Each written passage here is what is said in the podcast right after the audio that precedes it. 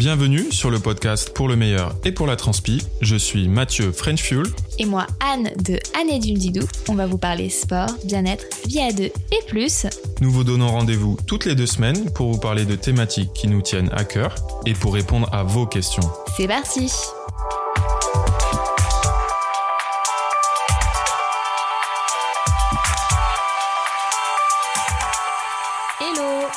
Salut à tous Alors, bienvenue sur ce premier épisode de... Pour le meilleur et pour la transpi. Voilà. Premier épisode. Tu l'as bien eu. Ouais. Euh, tout d'abord, on voulait vous souhaiter une bonne année 2020 puisqu'on en- on enregistre ce podcast juste début janvier. Meilleurs vœux à tous, que l'année soit belle, euh, forte en émotions et surtout la santé. Et la santé par rapport aux blessures, les petits bobos qu'on se fait souvent en sport. On vous souhaite aussi forcément euh, l'amour, l'amitié. Nous, on a la chance de déjà avoir trouvé l'amour, n'est-ce pas? Oh oui. Ah oui. Euh, on va commencer ce podcast par euh, prendre des nouvelles de l'un Pourquoi de tu, mets, l'autre? tu, pourquoi tu prends une voix sensuelle comme ça? Je sais pas. Parce qu'il est tard. Si- C'est tard. Quelle idée aussi d'organi- d'organiser. bon alors, quelles sont les nouvelles? Euh, Nous, on sort des vacances là de Noël. On a pu profiter. on a fait Festive 500. Vas-y Mathieu, explique ce que c'est Festive. Oui, alors on a réalisé, euh, on a participé au challenge Rafa Festive 500. Donc Rafa, qui est une marque de vélo, qui est un, donc c'est un challenge qui est organisé en partenariat avec Strava. Et euh, tout simplement Festive 500 parce que c'est au moment de la période des fêtes, il faut réaliser 500 km à vélo entre le 24 décembre et le 31 décembre, inclus. Voilà, en 8 Huit- jours. Voilà, 8 jours pour faire 500 km. Ce qui fait en moyenne 62 km par jour si vous vous faites du vélo tous les jours. Euh, nous, on a préféré. Moi, j'ai pris un day off. Enfin, 62, t'es sûr? Ouais, j'ai fait euh, 500 Ok. divisé par 8, ça fait 62 et quelques. Non, mais tu veux que je le refasse sur iPhone? C'est pas grave, on n'en a pas eu besoin. On a même pris un jour de repos chacun. Oh Oui, c'est vrai. Mais la cela dit, ça, enfin, ça reste quand même un défi. Euh, Oui. Alors cette année, c'est passé. Franchement, c'est la Bien première passé. année. Enfin, c'est ça fait trois ans qu'on fait ce challenge entre Noël et Nouvel An, et c'est vrai que c'est passé. euh, je crois que c'est la première année où c'est passé plutôt euh, facilement. Easy peasy. Voilà. Euh, à vrai dire, moi j'adore ce challenge parce que c'est vrai que c'est difficile de rouler à vélo euh, l'hiver, d'une part parce que forcément les journées sont plus courtes, mais aussi le froid. Euh, c'est vrai que quand on fait beaucoup de courses à pied, on a plutôt chaud en hiver parce qu'on s'habille souvent trop, mais en vélo c'est tout l'inverse. On a très très froid et c'est très difficile de se réchauffer. Il faut souvent s'habiller encore plus chaud que ce qu'on l'imagine. Bon, c'est vrai que Mathieu me regarde. Moi j'ai tendance à faire. euh, rouler plus fort. voilà. Moi, je fais l'oignon. euh, J'ai beaucoup, beaucoup de couches quand je roule à vélo et j'ai vraiment du mal à rouler à vélo l'hiver. Non pas parce que j'aime pas ça, mais parce que j'ai très, très froid et c'est euh, très, très froid, mais jusqu'à avoir des, euh, des douleurs, pas des, je dirais pas des, gens, des engelures jusque-là, mais, mais on peut retrouver. Toujours plus. Non, mais on peut. Et re- peut estime-toi re- heureuse, on est à Montpellier, il fait tout le temps beau. Il y a des gens euh, qui ont fait le Festival 500 sous la pluie, sous la neige. euh, Mais, Donc voilà. mais tant pis pour eux. Ils ont qu'à habiter à Montpellier, voyons. C'est vrai. Donc voilà, c'est comme ça qu'on a terminé et entamé l'année, puisqu'on est aussi allé rouler le 1er janvier. Donc euh, beaucoup, euh, beaucoup de Ouais. vélos ces derniers temps. Et un petit tour à, un petit tour à Girona, en Espagne, en Catalogne. Oui. Et voilà, Avec trois Pipa. jours avec Pipa, qui, euh, bah, qui s'est bien, bien comporté, c'était très bien. Expérience en ville, puisqu'on avait un, Un appartement un appart en ville, en, vraiment dans le centre de Gironne. face à Expresso Mafia, Ouais. pour les connaisseurs. Mais voilà, c'était super. Et maintenant, on est prêt à attaquer l'année. Et petit bilan de santé, justement, puisqu'on se souhaite la santé pour 2020. Euh, moi, j'ai aucun bobo à signaler. Je vais refaire mes, euh, mes semelles là le 10 janvier. Donc, très heureuse de retrouver ma podologue préférée. Hum, ensuite, euh, voilà, pas de bobo. Par contre, toi, Mathieu, On ben fait- moi, euh, comme, point. euh, comme 2019, je, je commence l'année euh, avec une, euh, une petite blessure. Euh, toujours embêté par mon pied là depuis euh, le marathon de Berlin. Donc ça, ça commence à dater hein, depuis euh, fin septembre. J'ai une douleur, voilà, je, je sais pas trop, je sais pas trop ce que c'est. J'ai vu des médecins, des kinés, podologues, ostéo. Pour l'instant, on ne sait pas. En tout cas, je n'ai pas de fracture, pas de fracture de fatigue. J'ai fait une scintigraphie. oui, C'est c'était déjà ça. c'était sympa. Ouais, c'était sympa. Je suis même pas tombé dans les pommes. Oui, parce qu'il faut préciser quand même que Mathieu a très très peur des, piqûres, des piqûres, de tout ce qui est médical. Il ne peut même pas m'accompagner faire une prise de sang, donc je vous laisse imaginer. Bah, si, il euh, devant. le... La dernière fois, il je me souviens, il fallait que je fasse des radios. Il m'avait déposé Non, genre c'est pas vrai. Les- devant, Les radios, c'est pas vrai, tu mens. devant le les radios, truc. Il était même rien pas tout. venu dedans. C'est dès qu'il y, qu'il y a une piqûre ou un truc comme ça, j'aime Ouais. pas trop. À la scintigraphie, il y avait des piqûres. Il y avait une piqûre. Ouais, injection d'un- produit radioactif. Mm, Oui, tout à fait. Bon, moi, je suis assez connaisseuse des scintigraphies à cause de ma fracture de fatigue, donc j'en avais fait, euh, j'en avais fait une et j'en avais dû en refaire une puisqu'on avait de nouveau pensé. contrôle. Bref. Pour Bref, l'instant, sinon, voilà, bon, on verra. Euh, J'espère en savoir plus euh, d'ici deux semaines. Oui. Alors, bon, maintenant qu'on s'est fait des petites nouvelles, quel est le premier Parlons thème du premier épisode. Oui, le... Premier épisode du podcast pour le meilleur et pour la transpi, c'est euh, faire du sport en couple. Voilà, pourquoi, comment. pas euh, l'amour. Pas l'amour. Non, alors pas faire euh, du sport euh, Pas En faire chambre Du sport de chambre. C'est euh, plutôt du sport, faire du sport, du vrai du sport. Dehors, non, mais pas forcément dehors d'ailleurs. C'est du sport, hein, de faire l'amour. hein. Mais à deux, oui. À deux, oui. On dépense quelques calories. Bah, voilà, pas autant qu'en faisant du vélo ou de la course à pied, puisque c'est euh, c'est le principe. Donc pour ce premier épisode, on aimerait d'abord rappeler que Mathieu et moi, on s'est rencontrés quand on avait 17 et 18 ans. Donc euh, moi, je ne faisais pas encore de sport à l'époque, je détestais même ça. quand, quand Mathieu partait faire du sport, par contre, Mathieu, toi, tu étais sportif de haut niveau. Moi, voilà, je faisais du handball à haut niveau au Montpellier Handball en équipe, euh, équipe jeune, au Pôle Espoir. Donc euh, voilà, moi j'ai toujours baigné dans le, on va dire le sport euh, de, de, ouais, de haut niveau ou en tout cas de, de façon intense avec entraînement tous les jours, etc. Et, et Anne par contre n'en faisait pas et on a, Enfin, si, je faisais du sport, mais un peu en dilettante. Oui, enfin tu, Au lycée, au lycée, en tout cas, je faisais partie de celles et ceux qui avaient toujours euh, un certificat Toujours les médical. Mm, toujours arrête. les règles ou le certificat médical pour pas faire la Oui, piscine. Sauf, bah, sauf l'année du bac où forcément c'était impossible. Enfin, il fallait quand même le passer, le PS. On sait que vous vous reconnaissez. Non, mais bref, c'est très dommage tout ça. Bref, euh, cela dit, ça a bien changé Oui. euh, parce Alors, qu'au fil du temps, non, bah, j'ai découvert le sport. Enfin, on va dire, j'ai, je me suis découvert une passion pour la course à pied euh, juste une semaine avant de partir euh, à Los Angeles en stage. Donc, je vais revenir un peu sur, euh, sur ça. Euh, c'était sur mon année de licence. Donc, j'allais vers. ve- J'avais 20 ans à l'époque. Et Mathieu, qui a l'habitude en été de courir dans le cadre de sa. C'est les- quoi? c'était les cadres des prépas, euh, ouais, les prépas d'été avant saison euh, pour essayer d'arriver, on va dire en fin août, euh, bah, un peu un peu décoiné, on va dire. Pour le handball. Pour le handball toujours. Donc euh, voilà, on était parti courir euh, deux trois fois. Hein Non, on était parti courir une fois. Euh, C'était quelques jours avant que je m'envole pour Los Angeles. Et Mathieu m'avait dit Bah tiens, t'as qu'à venir courir avec moi, ça nous fera passer du temps ensemble, blablabla. Bla. Vous savez, le truc qu'on imagine romantique, mais pas du tout. Puisque au bout de 10 minutes, je n'en pouvais plus, littéralement. Euh, je me souviens, je lui avais dit Mais vas-y, continue. Et il me regardait, et jusqu'à qu'il tourne au virage pour qu'il ne puisse plus me voir, je me suis arrêtée et j'ai marché euh, pour rentrer à la maison. Euh, c'était quoi? 1 km, 1 km 500, c'était rien. Mais sur le moment, je me dis, mais attends, mais c'est pas possible. J'ai 20 ans. Au collège, je pouvais courir 20 minutes sans m'arrêter.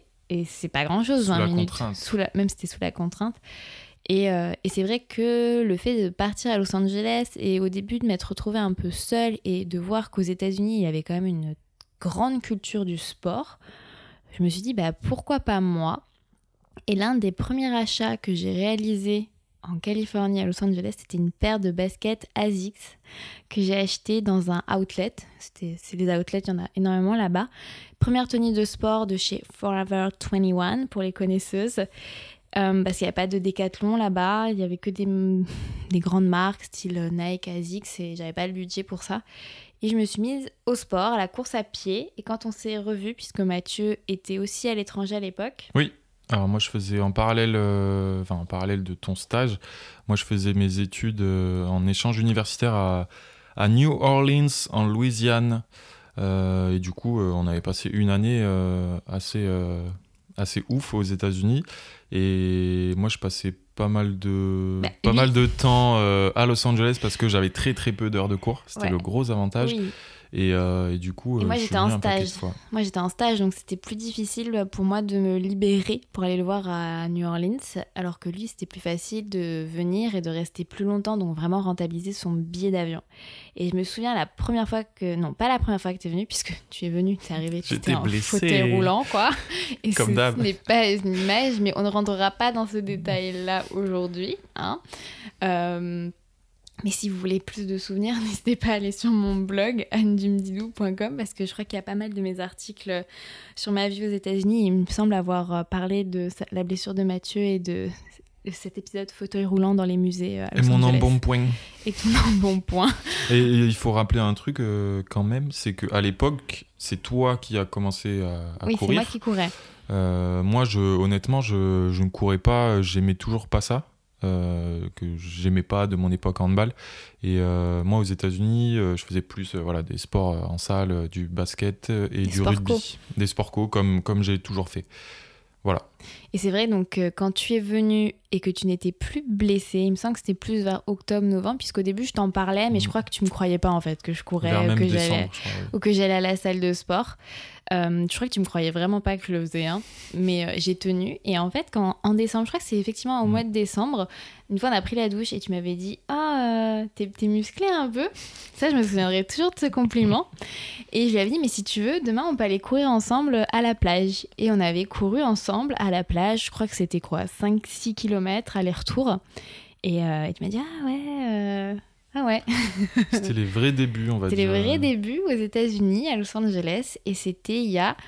Oh my god, c'était il y a 9 ans. 2000 ouais, C'était 2011 ou 2000. 2012 2000 C'était Enfin, c'était l'année- 2011, ouais. Mm. Ouais, c'était il y a 9 ans. 9 ans. yes Les premiers débuts en course à pied. Mais donc, de base, notre couple n'est pas du tout un couple basé sur le sport ou rencontré grâce au sport? non non non on s'est forgé on s'est forgé.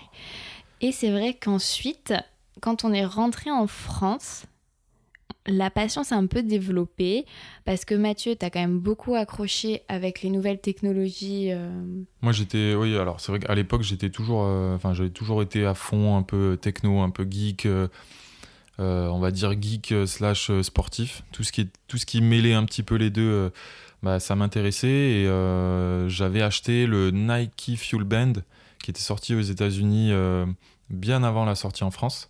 Et, euh, et du coup, euh, Qu'est-ce que la- le Nike Fuel Oui, pardon, c'était un bracelet, euh, c'était un des tout premiers bracelets d'activité. À l'époque, il devait y avoir, il y avait Nike, il y avait, il y avait un Fitbit. C'est un tracker d'activité. Voilà, il n'y avait un- pas Fitbit. Si, bon, quasiment en même temps, Fitbit, Joe Bon et voilà et, et Nike en gros, c'est un, tout simplement un bracelet qui mesure l'activité journalière grâce à des accéléromètres. Donc il n'y avait pas de GPS, hein, c'est pas une montre GPS, mais euh, ça, ça nous donnait des points. Plus on bougeait, plus on avait de points. On débloquait des badges, etc. Donc c'était vraiment, euh, c'était C'était super ludique. C'était très très Ouais. motivant. ouais. Et du coup, voilà, j'avais ramené le truc, euh, j'avais commencé à en parler à l'époque euh, sur Twitter. J'avais que Twitter, on Mm. avait que Twitter, je crois Ouais, ouais. Moi, j'ai- oui, j'ai que Twitter, Facebook. On n'avait pas Instagram encore à l'époque. Et j'avais commencé à en parler le- l'été qui, qui suivait notre retour des États-Unis. Et euh, puis voilà, deux, trois personnes qui commençaient à l'avoir. Les gens l'achetaient aux US quand, quand ils partaient en vacances. Et j'avais créé un blog avec l'aide de, de, de Victor. Euh, on avait créé un blog là-dessus et ça s'était développé comme ça. Et de fil en aiguille, euh, parler de sport, euh, je me suis mis de plus en plus à courir. Voilà, Voilà, ton histoire. my story. Et après, quand on est rentré en France, là par contre, c'est toi qui m'as proposé au cours de l'été, avant la reprise, de participer à notre premier 10 km. Et c'était aussi un Mhm. 10 km organisé par Nike, euh, puisque Mathieu est quand même grand fan de Nike, il faut le reconnaître. Oui, et surtout, enfin surtout à l'époque, on va dire. Oui, Euh, surtout à l'époque, c'était euh, voilà, bah, moi c'était le bracelet Nike Fitband, c'était Nike Plus, c'était la grande grande époque de bah, de l'application Nike Plus. Euh, je pense qu'il y en a beaucoup beaucoup parmi vous oui. qui s'en souviennent, tous les badges, etc., les challenges, ils étaient, ils étaient quand même assez précurseurs à l'époque. C'est vrai, c'était tellement motivant. Euh, Moi, je me souviens euh, d'aller chercher des badges Mm. pour Halloween, pour Nouvel An, pour Noël. C'était bien avant euh, que Strava soit démocratisé en France. Bon, ça n'existait pas, je pense. Je pense si, ça existait aux États-Unis, mais c'était le début, quoi. Mm. ouais, plutôt le vélo. Et du coup, voilà, on, euh, on, on était allé euh, courir notre premier 10 km sur le 10 km Paris-Centre. Oui, je me souviens. Combien C'était 55, 56 minutes, non? Je crois, ouais. On l'avait couru ensemble. D'ailleurs, c'est l'une des rares courses qu'on a fait ensemble. Bon, ça, ça viendra après. c'est pas vrai. C'était on avait couru ensemble et c'était. Euh, du début jusqu'à la fin, on avait pris le départ. 55 ouais, ou 56 km pour notre première 56 course, minutes. un truc comme ça. 56 minutes, pardon. Mm, c'était, euh, moi j'en gardais très très bons souvenirs. On a fini la main dans la main, c'était trop bien. Et on avait rencontré d'ailleurs nos premiers followers. Tu te souviens euh, quand on mm. attendait je sais plus ce qu'on attendait, euh, les résultats, une médaille, j'en sais rien. Et euh, c'était un des premiers week-ends à Paris aussi, puisqu'on n'allait pas souvent à Paris, puisque toi et moi, on étudiait dans le sud de la France, Aix-en-Provence ou Marseille. Donc c'était... Euh, voilà, c'était un peu ça le, début et c'est vrai que ça a été en fait un doigt qu'on met dans l'engrenage et je suis sûre que vous allez vous reconnaître là-dedans. Le premier 10 km, ensuite j'ai proposé à Mathieu le premier semi-marathon. Ah, ça s'est enchaîné, mais mm. pas, pas le marathon. On s'est arrêté. Après, on a, on a continué sur semi-marathon. Et c'est vrai que même si on va pas revenir sur notre CV sportif, ça s'est fait en étapes. Et c'est toujours quelque chose, toi comme moi, on recommande c'est de d'aller de challenge en challenge et d'y aller progressivement en termes d'augmentation de, de volume, de, volume, de, de course. Puisque nous, on a commencé 10 km. C'était en 2011-2012. 2012-2013 de semi-marathon. Je crois mm. qu'on est resté au semi-marathon. Et moi, j'ai fait mon premier marathon en 2015, je crois. Parce qu'on avait nos études, et ça, il faut quand même le préciser que. Euh, ben, euh, enfin, moi, j'avais des études très prenantes, on va dire. Euh, j'étais, j'étais à Sciences Po, je rédigeais un mémoire. Ensuite, je suis repartie à l'étranger où j'avais à nouveau beaucoup de boulot. sachant que je travaillais aussi en parallèle de mes études. Donc, même si j'aimais beaucoup courir, au bout d'un moment, quand on est étudiant, qu'on travaille à côté de ses études, plus euh, le travail pour les études, c'était pas possible d'envisager euh, plus. En tout cas, moi, c'est. Ouais, puis il faut dire que, que le, le corps, on l'habitue aussi euh, petit à petit. Hein. Moi, j'ai des souvenirs de cette époque-là, par exemple, quand on préparait notre premier, notre premier semi. Pour moi, quand on allait le dimanche faire 12 km, Honnêtement, moi c'était moi c'était ma c'était ma sortie longue, je faisais 12 km, mm. j'arrivais, j'étais j'étais HS, j'avais les mollets en feu quoi. moi je me souviens que du premier 10 km qu'on avait fait, c'était au bois de Montmort, tu te souviens? Euh, et qu'on était allé manger un burger après pour se féliciter. et on l'avait fait en 1h10, un truc comme ça. C'était vraiment. Euh, c'était, c'était très très dur. Hein, et c'est pour ça que c'est important de rappeler d'où on vient parce que clairement, on s'est pas réveillé un matin pour faire un Ironman, clairement pas. Euh, ça nous a pris euh, 7, bah, plusieurs années. Hein. Mm. Moi, le, bah, toi, toi, le marathon, tu y allé assez vite. Enfin, non, t'es pas allé assez vite, tu n'as pas brûlé d'étapes. Mais euh, c'est plutôt moi, en fait, qui suis allé lentement sur le marathon. Euh, puisque mon premier, je l'ai fait en 2017. Bah, après, il faut, il faut préciser que j'avais dit à Mathieu qu'il ne ferait pas l'Ironman tant qu'il n'avait pas fait un marathon sec. Oui mais de toute euh, façon, c'était ce que je voulais faire hein, euh, aussi. Oui, c'est ça. Mais bref, en tout, tout, ça pour dire que moi, par rapport entre mes débuts vraiment euh, en course à pied et mon premier marathon, il s'est passé 5 ans. Voilà, donc ça s'est forgé petit à petit. Mais il est clair qu'au cours de ces années, la le sport en général est devenu, bon c'est peut-être cliché de dire ça, mais un peu le ciment de notre couple parce que c'est une passion commune, quelque chose qui nous permettait de toujours... Euh, toujours rester ensemble. Non, mais c'est parce que je veux dire... Tout partager. Mais, non, ah, ah, mon Dieu, non. non, mais je veux dire, euh, dès qu'on se disputait ou qu'il y avait des distensions, euh, on pouvait toujours se retrouver sur ça, en fait. Parce qu'il faut dire que Mathieu et moi, donc on s'est rencontrés au lycée, mais après on a, nous avons eu tous les deux 5 ans d'études et qu'on a vécu ensemble, vraiment ensemble, genre que quelques mois, puisqu'à chaque fois, on était. Euh, euh, moi, j'ai fait deux ans à l'étranger. Toi aussi. Moi, j'ai fait un, ouais, j'ai fait un an et demi. Il y a eu stage. Euh, à Paris. Stage moi, à Paris. Toi, t'étais en Angleterre. J'étais en Angleterre. J'étais. T'étais aux États-Unis de nouveau. Après, moi, j'étais à Montpellier, toi, t'es à Aix-en-Provence. Enfin, clairement, on n'a pas vécu ensemble. Enfin, sur ces cinq. Même ces six premières années, puisque quand j'étais au Mm. lycée et que tu étais à la fac, tu étais chez tes parents, donc on vivait pas ensemble.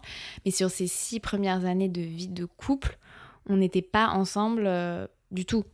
Et on se voyait des fois un week-end euh, tous les deux mois quand Ouais. j'étais aux États-Unis, euh, ou voire on se voyait pas pendant trois mois. Donc c'était c'était assez compliqué. Et c'est vrai qu'au final, pouvoir échanger sur le sport, avoir des un discours un peu léger euh, autour du sport, ça a peut-être nous permis de euh, d'avancer, de pouvoir se fixer des objectifs ensemble. C'est vrai que quand on était en relation à distance, c'était plutôt sympa.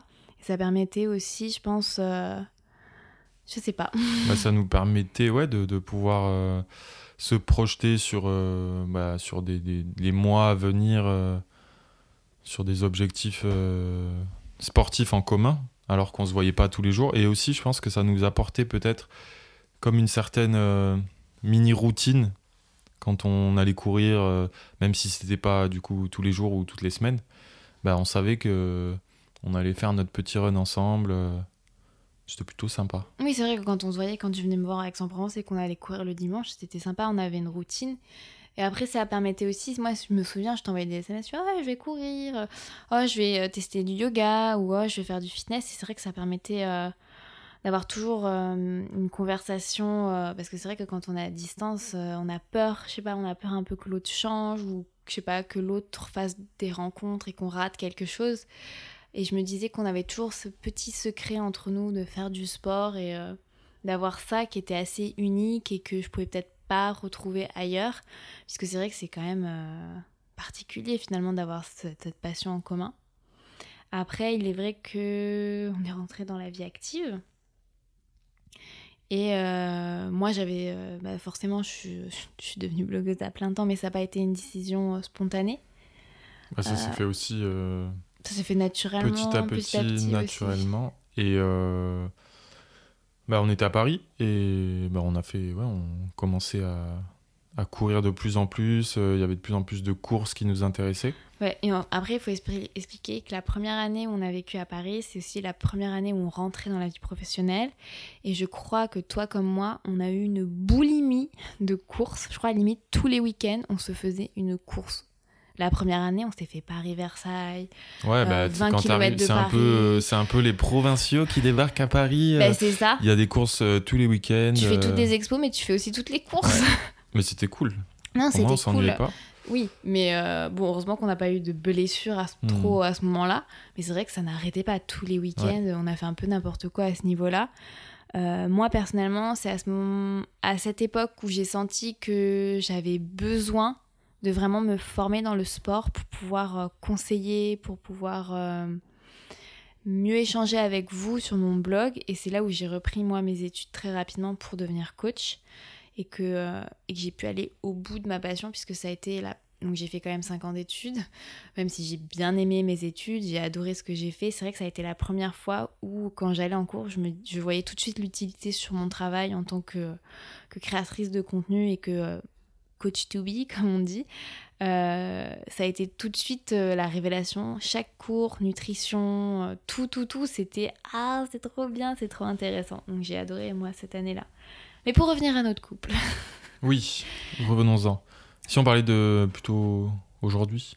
Aujourd'hui, oui, c'est vrai, puisqu'on vous a fait un peu nos, notre parce que c'est plus ça qui intéresse les gens en fait. euh, parce qu'aujourd'hui, du coup, Oui, euh, tout ça. En fait, on fait beaucoup de sport. oui, mais tout ça pour vous expliquer que euh, le sport n'a pas été, C'est pas inné. Ça n'a pas été les fondations de notre maison. Non. C'est si, plutôt, notre nouvelle maison. c'est les, c'est plutôt les briques. Je pense que c'est grâce au sport qu'on construit notre couple actuellement. Enfin, en partie le sport, puisqu'il n'y a pas que cette passion qui, qui nous, qui nous rejoint quand même.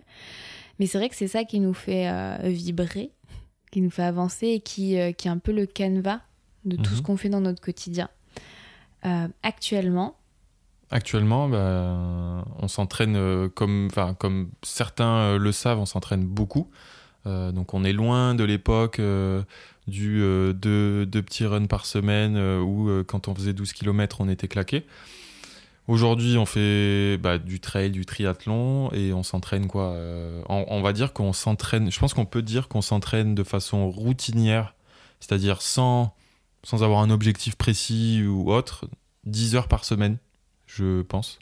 Que ce Mm. soit le cumul natation, vélo, course à pied. Ouais, On est grosso ouais, modo à 10-15 heures parce qu'il suffit à qu'on 10 fasse toi, une- tu fais, toi, oui, toi, t'es même plus que ça. Moi, je suis grosso modo, on va dire à 10 heures, euh, on va dire 10 heures par semaine. Oui, euh, mais parce que toi, en hiver. Oui, ouais, en hiver, j'allais dire ça, c'est l'hiver parce qu'en Mm. été, on peut vite monter à 20, euh, 20 30 heures. Oui, parce que le vélo, ça, bah voilà, une Oui, sortie après, vélo longue, ça fait grimper. euh, voilà, c'est, c'est- On moins. parle pas que de la course à pied, parce que la course, si on faisait que de la course à pied, comme euh, comme il y en a beaucoup, euh, euh, voilà, tu fais Oui, 4, 5 ouais. entraînements par semaine, c'est déjà beaucoup. Ouais, ça fait 3, 4 Euh, heures. Voilà, ça fait ouais, peut-être 4, 5, 6 heures Mm. si tu comptes une sortie longue, c'est déjà énorme. Voilà, en tout cas, on s'entraîne beaucoup. Et comment on fait Comment on fait pour s'entraîner autant? Alors, tout d'abord, il faut y préciser que toi, tu as un travail Oui, avec des horaires réguliers. Mathieu ne- n'est pas à son compte non, je ne suis pas sportif euh, ou triathlète ou, ou créateur de ou contenu. autre. Euh, je travaille, comme on l'a dit euh, dans, Mhm. dans l'intro, n'est-ce pas? Donc, je m'occupe des réseaux sociaux et de l'influence chez iron.fr. Voilà, donc ça reste quand même dans le milieu du sport. Oui, heureusement. Oui. Ça te plaît, c'est bien. Donc, tout ça pour dire que tu as quand même des horaires, tu n'es pas Oui. freelance. Moi, j'ai la chance d'avoir une certaine flexibilité dans mes horaires, même si je ne peux pas me barrer à 15h pour faire du vélo. Euh, on en parle de ça? Euh, c'est vrai qu'il m'arrive euh, des fois, surtout en hiver, de couper ma journée et d'aller faire du vélo à 15h et de reprendre ma journée à 18h et de bosser jusqu'à 23h en décalé. Euh, mais c'est parce que j'ai la chance de pouvoir le faire. Euh, moi, j'aime voir mon travail comme une charge de travail que j'ai et que je peux étaler au cours de ma semaine comme je veux. Donc, euh, je bosse le week-end, euh, je bosse les soirs, mais ceci me permet vraiment, par exemple, de prendre le vélo, euh, voilà, comme je disais, à 15h, d'aller me faire 2 heures et de revenir, me doucher, et hop, c'est reparti à 18h pour terminer la journée. Chose que toi, tu ne peux pas faire. Comme, voilà, comme la grande majorité, Ouais, des, grande des majorité des gens. personnes qui ont un travail, on va dire, régulier, euh, avec, euh, avec des horaires euh, à respecter. Euh, mais tout ça pour dire que bah, on peut s'entraîner euh, beaucoup malgré euh, un travail normal, euh, 39 heures euh, semaine. euh, voilà, c'est une question de d'organisation. euh, Et de passion surtout. Et de parce passion, que parce que nous, on aime de ça, se- Il faut avoir l'envie de se lever à 6h pour aller à la piscine à 7h. Hein. euh. C'est clair. Ou, euh, ou d'aller courir ou, ou d'aller euh, faire du vélo 4 heures euh, le dimanche euh, Oui. au lieu de rester dans son lit. Mais on le fait aussi, ça rester dans, dans le de lit. temps Ouais, mais très peu. Très peu, ouais. Mais bon, parce que voilà, on adore ça et. euh, et Oui, on n'est pas là pour voilà, on n'est pas là pour juger. euh, voilà, on a une passion pour le sport qui euh, qui, euh, qui fait battre nos- notre quotidien, on va dire. Donc euh, on ne juge pas les heures qu'on fait de sport. En tout cas, on espère que vous n'allez pas nous juger sur ça. Euh, après, oui, maintenant on passe sur l'organisation on- dans le couple. Moi, Bah, Alors attends, moi je Mm. voulais revenir sur un truc. dis-moi. Parce que du coup, on a cette même passion. Triathlon, euh, voilà, on, fait, on nage, on court et on fait du vélo. Et on a la chance du coup de pouvoir le faire à deux, ce qui nous permet en fait de, bah, de passer euh, Du temps ensemble, C'est oui. très important parce que bah, quand on voit comme ça sur le papier euh, qu'on Oui, s'entraîne mm. 15 heures par semaine, si par exemple euh, demain, moi je- j'en sais rien, j'en ai ras le cul, je change de passion, Tu fais des je, échecs. je me mets à faire que des tartes, tu vois, euh, Bah, que, ça à manger, Pas de soucis. mais je veux plus courir, bah, ça voudrait dire que On se voit euh, moins. on se verrait beaucoup moins. Et ça, c'est hyper important parce que. euh, Oui. Non, mais je suis d'accord. Mais par exemple, quand t'es blessé, Et donc, ça nous permet, de passer de- du temps ensemble. voilà, du temps, euh, bah, parce qu'on passe beaucoup de temps sur le, sur le vélo, ou à courir, ou à nager, et ça nous permet de, bah, de rester ensemble. Oui, parce que euh, parce que c'est vrai que vu qu'on fait beaucoup de sport, euh, Mathieu aussi est absent euh, mardi, mercredi, jeudi, donc on ne se voit pas déjà trois jours par semaine.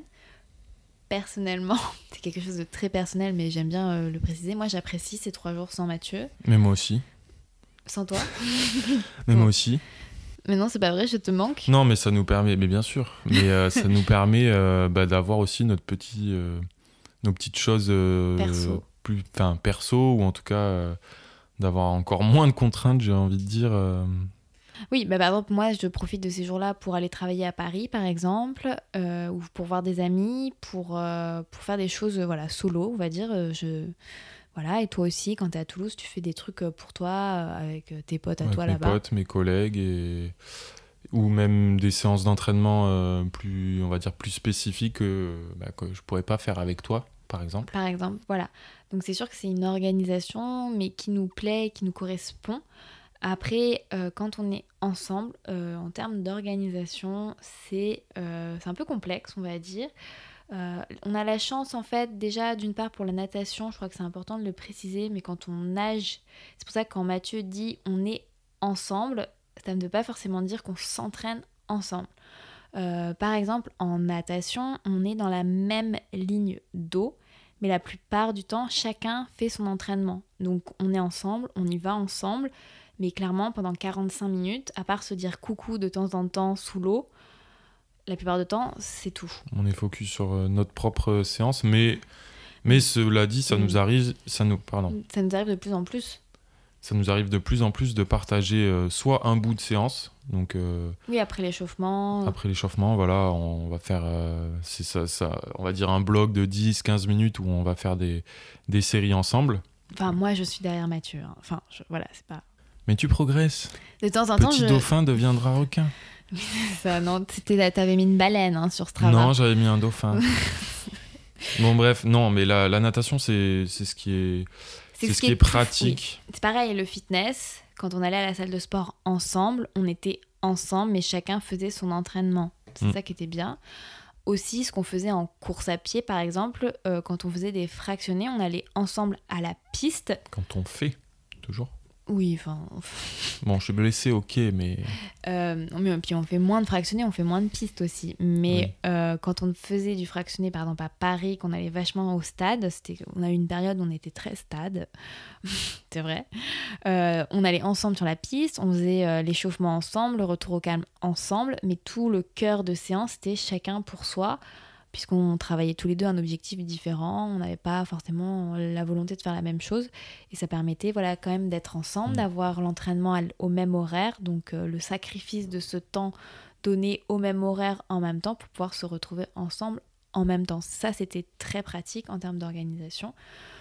Euh, Et c'est toujours, on peut dire que c'est toujours, le cas, le même si on va pas sur la piste ou, ou sur un stade ou etc. euh, On essaie en- fait euh, ouais, des fois, enfin moi quand par exemple je vais faire du fartlek, j'ai, je te dis voilà, moi pour mon objectif il faut que je fasse ça. Euh, et bien sur la sortie longue, euh, par exemple, on va partir ensemble, on va faire les 3-4 premiers kilomètres ensemble Oui, et puis il va se en échauffement. et puis après, je vais faire mon petit, euh, mes petits blocs euh, de séance. Il va me dire coucou de temps en temps. Et ouais, parce qu'on fait, quand on fait ça en général, on est le bord du lez, donc c'est un aller-retour, le parcours. Ouais. Donc ça nous permet en tous les cas. c'est euh, une très longue ligne droite de euh, quoi, 15 km au ouais, moins. on peut continuer, continuer. Du Très coup, ça nous permet voilà de, bah, de, de se partager euh, en deux euh, et de faire chacun notre séance. euh, C'est euh, comme, comme le stade. Voilà, ouais, ça, ça. revient même au final. même. Et puis après, on rentre ensemble. Voilà, mais en tous les cas, on bloque euh, un horaire commun pour une activité qu'on fait ensemble ou pas, puisque par exemple le vélo le samedi matin, euh, des fois moi je pars avec des copines et toi des fois tu pars tout seul ou tu pars avec des copains, mais on se donne toujours rendez-vous euh, à midi, 13h, on rentre et c'est fini, l'activité a été faite le matin. Et il n'y a pas de euh, bah tiens, moi finalement je veux refaire du vélo l'après-midi. C'est le matin, on a bloqué. Et si on l'a pas fait ensemble, euh, c'est pas grave, puisque de Mhm. toute manière on a le reste du week-end pour se voir ou du moins pour, euh, pour faire autre chose. Donc pour nous, c'est comme ça que ça a fonctionné. Et c'est important, je pense, d'avoir ce- cette notion d'horaire, puisque quand on préparait par exemple euh, nos Ironman, ça a été assez complexe, puisque moi je me souviens au bout d'un moment, euh, effectivement, j'avais eu cette sensation qu'on se voyait moins à cause du vélo. C'était tout simplement à cause du vélo, puisqu'on ne pouvait plus faire de vélo ensemble, puisque sur cette prépa Ironman, tu avais des, euh, des allures que je ne pouvais pas du tout respecter. Ouais. Et on ne pouvait pas du tout rouler ensemble, puisque d'une part, on n'avait pas l'objectif qui tombait en même temps, puisque moi, c'était c'était début octobre, toi, c'était fin août. Donc clairement, moi, quand j'avais des grosses sorties, euh, des très très grosses sorties, toi, tu étais déjà en mode euh, relâchement. Mhm. Donc c'est vrai que euh, moi, j'ai eu quand même... C'était pas trop compatible, ça, ça on va dire. compliqué, ouais. Et, et surtout le vélo, on va dire, euh, à- enfin, à contrario de la course à pied, c'est plus compliqué de se dire, euh, bon, ben, on va faire le début ensemble, même si on peut le faire. on va dire la partie échauffement, puis après se dire, bah tiens, moi je pars deux heures, je fais mes blocs d'allure et puis on se retrouve quelque part, c'est un peu plus compliqué. ouais. Euh, Bah, des fois, on faisait des. Par exemple, moi, sur la fin, tu faisais mes 50 premiers kilomètres avec moi, puis tu rentrais à la maison. Mm. Et c'était agréable puisque Mathieu rentrait, tu me préparais un brunch. Et quand Ah, moi c'est j'arrivais, c'était sympa quand même comme ça. voilà à peu près no- notre organisation. Mais c'est vrai que est-ce que notre couple a souffert un peu de nos objectifs sportifs? Je crois. Enfin, j'ai pas la sensation qu'on ait eu un peu des disputes là-dessus. Non, je crois Je crois que les seules disputes qu'on a pu Bah, ça- avoir, ça... venait de moi et c'était parce que je voulais que tu fasses la, la course avec moi. Et le problème, c'est que c'est, bah, par exemple, l'étape du tour. Mhm. Ça a été, moi, je sais que pour toi, ça a été un peu un sacrifice. Ah oui, Non, mais ça a été. sacrifié pour toi. Oui, J'étais ton sais- fidèle lieutenant pour t'emmener en haut Oui, de mais- Val Thorens. Mais voilà, donc par exemple, c'est euh, un choix en fait à faire et c'est vrai qu'il faut avoir la discussion en amont de savoir si cette course devient une course ensemble ou si cette course devient une course, euh, on va dire, chacun pour soi en fait. Mhm. Ouais, c'est hyper important de, de bien se fixer les règles euh, avant. Quand vous choisissez le dossard, puisque par exemple, moi pour l'étape du tour, c'est vrai qu'on n'en avait pas discuté, qu'on s'était pas organisé et qu'au final, ça s'est fait. euh, quelques jours avant, euh, je t'ai dit mais non, il faut que tu la fasses avec moi. Je pourrais, je me sens Ouais. pas de la faire Au toute début, j'étais pas. Ouais, c'est vrai que j'étais pas du tout chaud. euh, Enfin, au, au tout début, quand on en avait parlé, moi, je t'avais dit, ouais, je vais faire avec des potes et tout. Euh. Je veux le faire Je veux la devant, faire, euh, je je veux le faire voilà. à fond. C'était pour moi, c'était ma troisième étape du tour, donc euh, je commençais à être euh, entre Rodé. guillemets rodé sur le le défi et, euh, et je voulais entre guillemets voilà essayer de donner le, le max et puis euh, puis finalement toi tu l'as pas fait euh, enfin le tu devais le faire avec une copine et puis finalement ça c'est pas fait et du coup tu m'as dit Eh, il faut que Non, il faut que tu le fasses avec moi Bah oui, j'ai que- peur des descentes Mais parce que euh, oui, euh, je préfère quand même le préciser. Pour moi, euh, le vélo, ça reste quand même un sport compliqué. J'ai vraiment, j'ai vraiment, j'ai une angoisse énorme. c'est totalement irrationnel. J'ai très très peur dans les descentes à un point, une peur panique. hein. Je peux me mettre à pleurer. je confirme Oui, c'est, c'est, c'est, enfin, je ne gère pas du tout ça. Et euh, je ne sais plus quoi faire aidez-nous il nous faut trouver une solution oui, mais tu, oui, mais mais je, j'essaie quand même de dompter ma peur puisque j'y vais quand même. Donc euh, tu peux pas non plus me le reprocher. Oui. J'essaie quand même d'y aller. Ça nous tu as fait des, des- des énormes progrès ça nous empêche pas ça nous empêche pas d'aller d'aller gravir des cols on y va quand même euh, même si je me mets à pleurer et que et que je et que je suis en larmes dans c'est la une descente catastrophe je, je le fais dans mon âme et conscience j'y vais quoi mais pour l'étape du tour je sais et quand je te l'ai demandé j'ai bien vu que pour toi c'était un, un sacrifice et que c'était chiant et euh, Non, c'est alors Non, mais honnêtement chiant, sur le mais- moment, c'était euh, moi j'ai adoré. C'était pas chiant. Alors après euh, je sais très bien que et sur le moment, je savais très bien que je pouvais aller bien plus vite. Mais euh, voilà, c'était on s'était dit ça avant.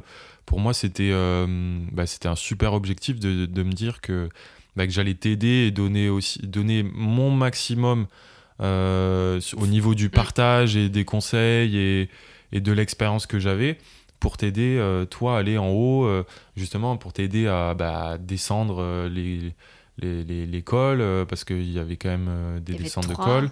Euh, voilà, pour moi, c'était euh, aussi un super euh, objectif de me dire que, bah, que j'allais t'aider à, à réaliser ce défi, qui est quand même un gros défi. Même Oui. si, enfin, même pour toi et moi qui faisons beaucoup de sport, ça reste, euh, voilà, euh, ça reste 100, euh, plus de 150 km, 3500 ou 4000 de dénivelé positif. Ça reste, voilà, un truc costaud, costaud. d'ailleurs le compte rendu est sur ma chaîne YouTube et Mathieu tu étais de la partie pour ce compte rendu Et oui, Euh, D'ailleurs, c'est pour ça. Alors là, tout ce que Mathieu vient de dire, c'est pour ça que je l'aime. c'est hyper euh, Oh. gnangnan. Mais voilà, donc euh, moi, j'ai beaucoup d'amis qui sont en couple avec euh, d'autres sportifs. Et par exemple, ce que Mathieu fait et ce que, dont il vient de parler là, c'est c'est exactement pour ça aussi. C'est une raison pour laquelle, oui, voilà, je t'aime. C'est parce que tu acceptes de mettre ton niveau de côté, de mettre ton esprit de compétition de côté quelques, euh, séances euh, par mois ou même euh, sur un dossard pour moi me permettre de réaliser mon objectif ou pour moi me permettre de progresser. Alors on reviendra sur l'aspect coaching, pas demandé, mais euh, Mathieu a un niveau supérieur au mien et euh, il me permet de moi me réaliser en tant que sportive. Je te tire vers le haut. Voilà, tu me tires vers le haut et tu partages en fait ton niveau. Donc par exemple à la natation, c'est il me permet euh, d'être dans ses bulles comme je dis, donc c'est-à-dire il me il, abaisse son niveau, c'est qu'à le dire, et, pour moi me permettre de progresser. Et c'est pareil à vélo, il se tape des sorties de 3-4 heures avec des kilomètres qu'il pourrait faire en 2h30. Euh, et tu as la patience de faire ça. Et euh, moi, je trouve ça exceptionnel. Et je suis sûre que si tu n'avais pas ce trait de caractère-là, cette patience, euh, oui, cette patience pour moi et pour mon sport, je pense que notre couple aurait eu du mal. Et je crois que c'est important quand on est dans un couple sportif d'avoir cette communication et cette passion et surtout cette envie de pousser l'autre vers le haut. Donc euh, Mathieu, c'est par exemple euh, m'aider grâce à son niveau supérieur, mais moi, c'est aussi mes petits conseils nutrition pour éviter les petits soucis de digestion. Voilà, on se partage. Euh, voilà. Après, j'avoue, pour Mathieu, malheureusement, il écoute très peu mes conseils. C'est pas vrai. c'est pas vrai. Non, mais je souvent, veux revenir. Souvent, il les écoute a posteriori et il me dit Ah oui, euh, t'as raison. oui, donc j'écoute pas. Euh, non, mais je vais revenir sur un, point. Euh, pour moi, c'est pas. C'est pas un sacrifice de. Je sacrifie pas des séances, par exemple. Non, mais je sais que c'est un gros Ça peut arriver, ça peut arriver, mais il faut pas croire que, que à chaque fois que je fais du vélo avec toi ou que je cours avec toi, c'est une séance perdue. Ça, c'est un, un truc. je pense qu'il faut vraiment se l'enlever de la tête. Euh, parce qu'il y a beaucoup de personnes qui s'entraînent trop vite ou trop fort, que ce soit à pied ou à vélo, euh, mhm. et qui finalement euh, ne, n'obtiennent pas les bénéfices de leur entraînement à cause de ça. Et je pense qu'il y en a, voilà, encore une fois, il y en a beaucoup trop qui s'entraînent trop vite.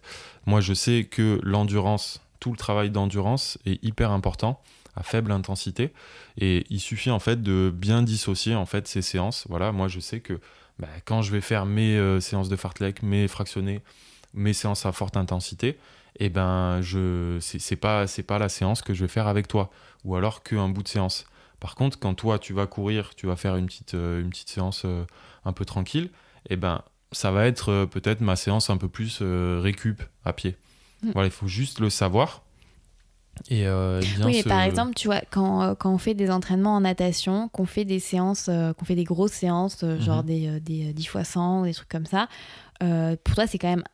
Tu, tu, me donnes cette séance puisque ton, ton sang, il est, il est pas en endurance fondamentale, il n'est pas non plus en VMA, il est, il, il, est au niveau qui moi me permet de progresser tu vois ce que je veux dire? Oui, ou, par exemple en natation c'est particulier parce que euh, on a la chance de pouvoir faire euh, des exercices variés on va dire. Euh, donc en natation nous quand on s'entraîne et comme enfin comme d'ailleurs beaucoup s'entraînent on ne s'entraîne pas que on va dire juste avec nos mains et nos jambes donc c'est ce qui s'appelle la, nage complète le, le, crawl on va dire classique sans rien. On a la, possibilité d'ajouter un pull boy, euh, d'ajouter des plaquettes, euh, d'ajouter des élastiques, de faire euh, que du pull boy, des pull boy plaquettes, etc. Et c'est ce qui nous permet en fait de, bah, de varier l'intensité. des entraînements.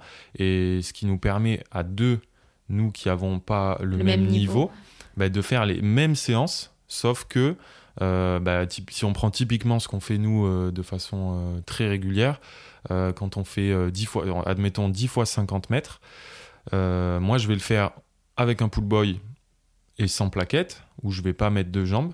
Et toi, derrière, tu vas avoir pull boy et plaquette ou juste plaquette, par exemple. Et ce qui te permet, toi, bah, de pouvoir suivre mon rythme.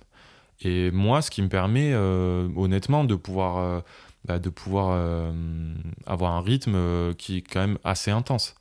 Euh, voilà. Oui, après, oui, c'est vrai que la natation, c'est un peu particulier, mais par exemple, le vélo, euh, quand tu te tapes 4 heures à 24, 24, 5, 24, 5, 24 ou 25 km/h, voilà, après, ça se transforme en discussion, et moi, j'en chie grave, alors que euh, toi, t'en chies pas du tout, et que tu arrives à la maison, et que tu me demandes qu'est-ce qu'on va faire cet après-midi. alors moi, je vais faire la sieste. Oui, là, je sais très bien que je pourrais faire des séances plus intenses, mais après, voilà, ça me permet, euh, ça me permet aussi euh, bah, de pas avoir trop mal aux jambes. Ça me permet voilà, de pouvoir enchaîner euh, sur une grosse séance à pied. euh, et, et je pense que c'est hyper important de faire du volume sans trop se défoncer les muscles, Oui, sans faire après, trop d'intensité. Ça, c'est, je pense que c'est un débat, euh, c'est un autre débat, sujet oui. qu'on aura euh, prochainement. Sachant que c'est vrai que nous, dans notre couple, on est plutôt team volume que team. euh, ouais, on aime bien faire du volume. Enfin, on aime bien. En vitesse, fait, si, la vitesse, moi, Oui, j'aime bien. bien. en faire et il en faut. Il, Mais faut, après- de- il faut des deux. après, on, est- on aime bien être dehors en général. on n'aime pas être chez nous, même si on, a- on aime notre maison. hein.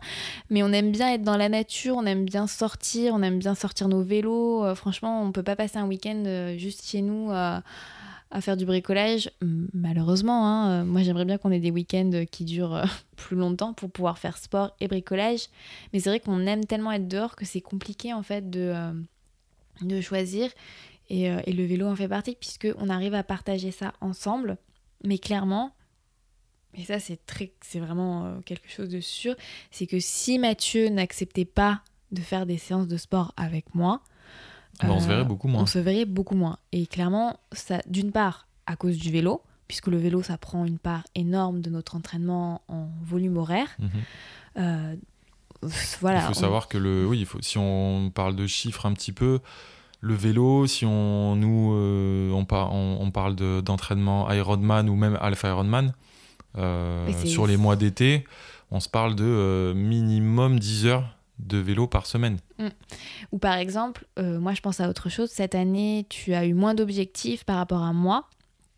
Euh, moi, je peux préparer donc euh, la CCC, donc c'est 101 km de trail fin août, et je t'ai imposé ma prépa parce que bah, tu as fait des séances, genre Mathieu, tu t'es tapé des sorties de trail de 42 km que clairement tu. Que, c- oui, alors voilà, si tu n'avais pas eu cet objectif, je les aurais pas fait. n'aurais pas fait. Mais après, Mais, ça m'a euh, fait chier. ça m'a pas du tout fait chier parce que, parce que j'adore ça et parce que j'avais moi comme tu as dit j'avais très enfin j'ai eu allez j'ai eu trois gros objectifs cette année Euh, mais du coup entre entre ces dates là j'avais beaucoup de flexibilité et euh, je pouvais complètement euh, m'adapter euh, euh, en termes d'entraînement euh, que ce soit du en termes de volume ou intensité donc euh, voilà c'était un choix et ça s'est très bien passé Oui, mais euh, voilà, c'est important de voir aussi que, euh, que tu fais des efforts. Après, parce que moi, je me dis, j'aurais dans l'autre sens, ça aurait pas été possible, par exemple, parce que si toi, tu faisais un trail de 101 km et que si, tu, par exemple, tu m'avais demandé euh, de faire des sorties de 50 km avec toi en trail, bah, ça aurait pas été possible dans l'autre sens, puisque clairement, le niveau que tu serais allé chercher sur ces 5 km, j'aurais pas pu te le fournir. Euh, sur ces 50 km, je n'aurais pas pu te le fournir, donc je n'aurais pas pu te suivre et je n'aurais pas pu t'aider dans ta prépa. Et c'est pour ça que c'est important de voir que, euh, Bah, il- oui dans un dans sens, ce- c'est pour ça que je parle de notion de sacrifice, tu vois. c'est plus que... facile dans le sens où la personne qui a un meilleur niveau va euh, qui- s'adapter Ouais, au niveau euh, bah, de, bah, de l'autre partenaire qui est un peu plus qui est un peu plus faible. Cela dit, euh, cela dit, je pense que bah, on peut s'ad- on peut toujours essayer de s'adapter. On aurait trouvé, euh, si demain on doit faire l'inverse, on aurait trouvé euh, des solutions. Voilà. Est-ce qu'on passerait pas aux questions? Bah si, écoute. hein? Parce que je crois qu'on a bien balayé le sujet. Euh, C'est vrai qu'on a tellement de trucs à dire. Ouais, on a beaucoup blablaté. Alors, on va regarder les questions. Donc, c'était moi qui vous avais posé cette question euh, sur mon profil, puisqu'on n'avait pas encore lancé l'Instagram de PMPT pour le meilleur et pour la transpi. C'est ça. Et pour les questions, alors attends, avant qu'on commence, pour, euh, bah, pour le prochain épisode, vous pouvez envoyer vos questions bah, sur euh, Instagram en DM, mais le mieux, ça reste d'envoyer vos questions Par à mail. pmptquestions sans s. Ça nous permettra de. Bah voilà, on sait qu'il n'y a que les questions euh, pour le podcast qui arrivent. Donc euh, voilà, n'hésitez pas à, vous à nous envoyer euh, vos questions. Et est-ce qu'on commence pas? Si. Alors, la première question.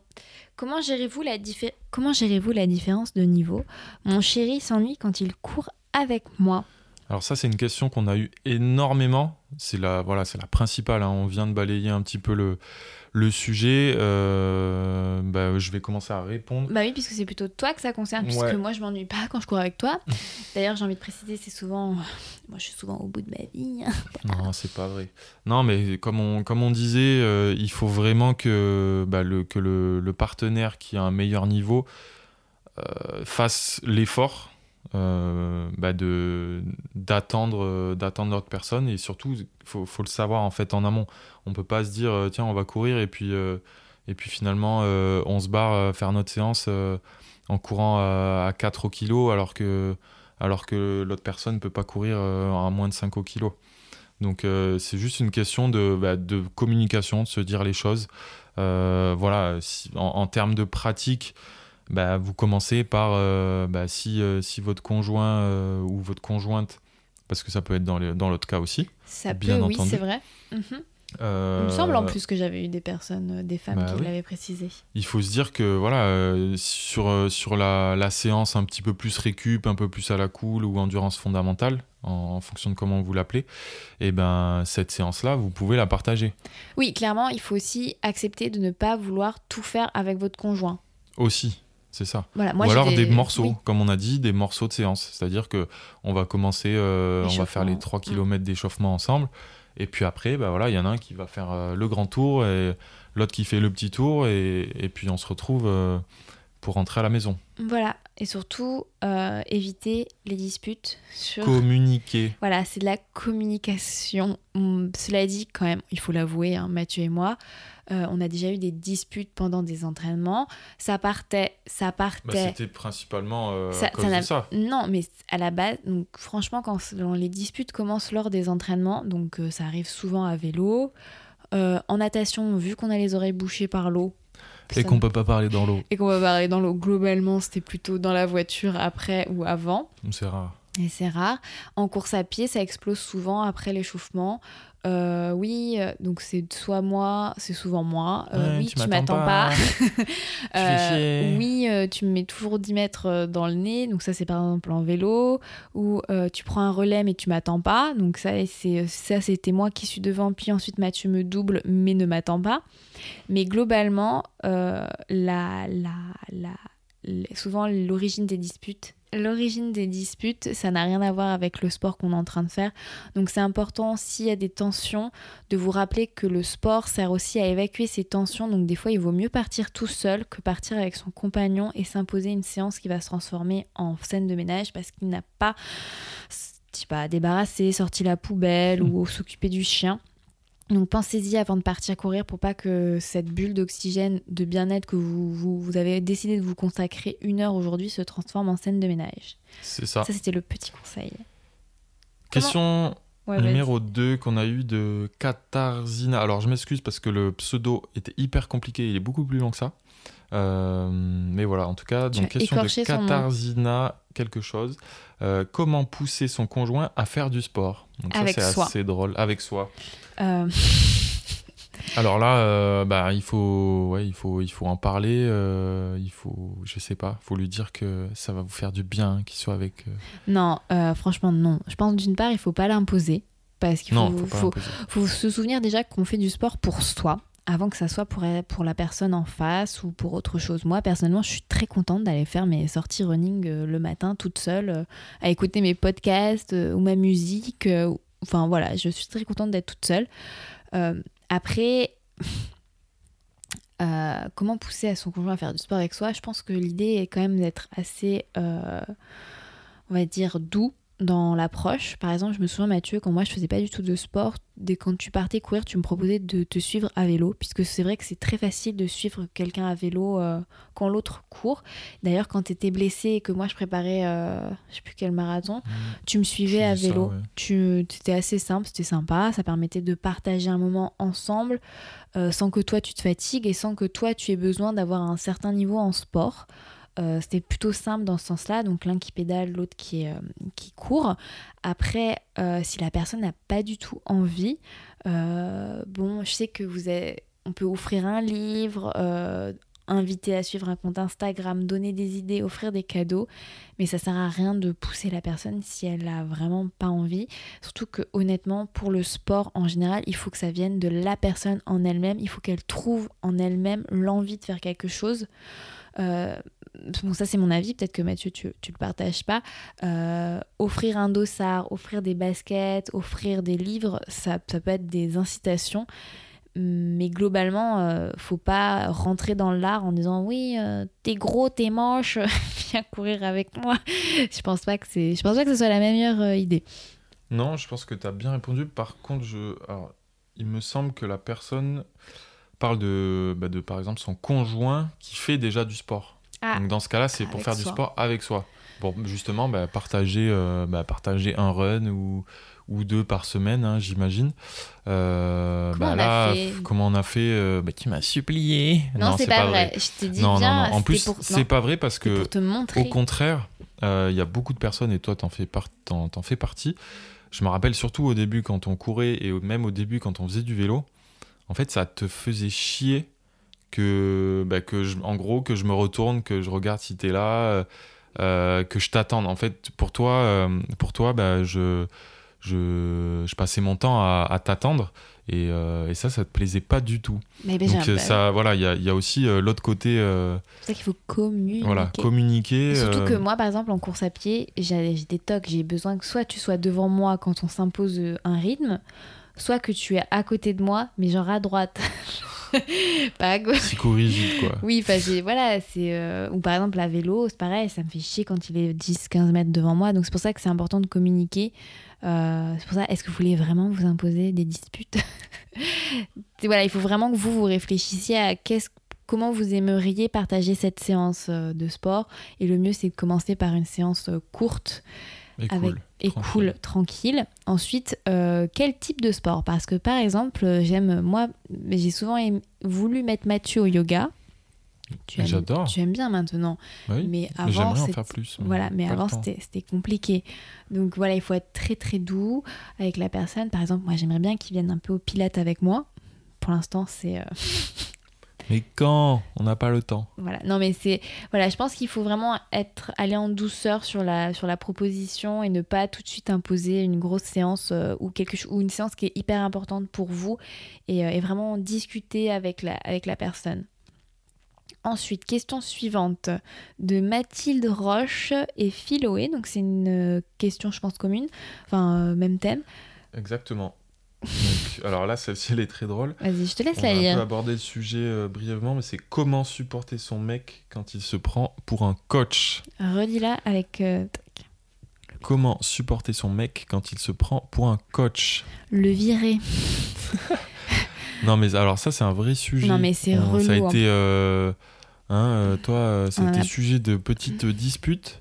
Parce que, on- Euh, je vous rappelle. Parce que, qui- alors, qui- Anne a le droit de me donner conseil, Non, mais- mais... moi, je n'ai pas le droit. Non, c'est vrai, je vous rappelle quand même qui le coach diplômé dans ce couple, c'est moi. Donc des fois, en fait, le problème de Mathieu, c'est que il me dit des choses, mais je, les, je le sais. Enfin, Mais pourquoi tu les fais pas Si je te le dis, c'est que, que pour que tu t'améliores. mais parce que justement, je fais différemment ou parce que j'ai pas envie de faire comme ça. Tu vois, c'est pas parce que je Mhm. sais les choses que j'ai forcément envie de les appliquer. Mais j'ai l'impression que des fois, il me dit quelque chose et je lui dis Ah oui, ah, mais je savais pas. Et puis il commence Il à fout rigoler. de ma gueule. Parce que, mais genre, parce que je le sais. Mais tu le fais jamais. Mais bref. Bref. Bon, voilà, c'est le- un vrai sujet parce que. honnêtement, à part à lui dire de. Enfin, moi maintenant, je le prends vraiment sur le ton de l'humour en lui disant Mais oui, Mathieu, bien sûr, Mathieu. je je n'en peux plus. Non, mais il faut, alors, il faut, il faut comprendre que si euh, la personne euh, propose ses euh, conseils Non, mais pas avec vrai. amour, Tu les proposes et pas avec eh ben- amour et dévotion. eh tu ben, c'est pour votre bien. C'est pour, euh, c'est là. pour essayer de vous aider, vous apporter peut-être quelque chose que. euh, peut-être quelque chose que vous connaissez pas ou même si vous connaissez parce que vous l'appliquez pas En fait, non, mais en il fait, faut pas le prendre mal en mode euh, je pense que c'est assez féminin d'ailleurs non, c'est mais de- parce de prendre ça comme une de critique. tes conseils. bah non pourquoi? Mais non, mais en fait, déjà, d'une part, le fait que tu. Souvent, je suis désolée, mais c'est parce que comme tu es supérieur en niveau, tu te dis oh ben je veux l'aider, je vais lui donner Mais- mes conseils pour qu'elle aille plus vite comme moi.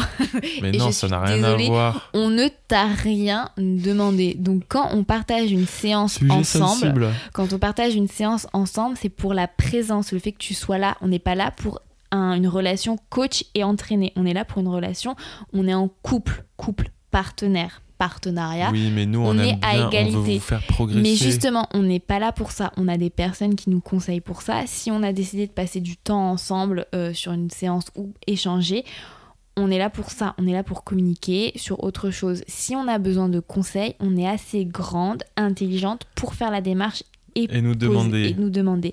Par exemple, en natation, des fois, je te demande ou je te dis comment je place mon bras, comment je fais ci.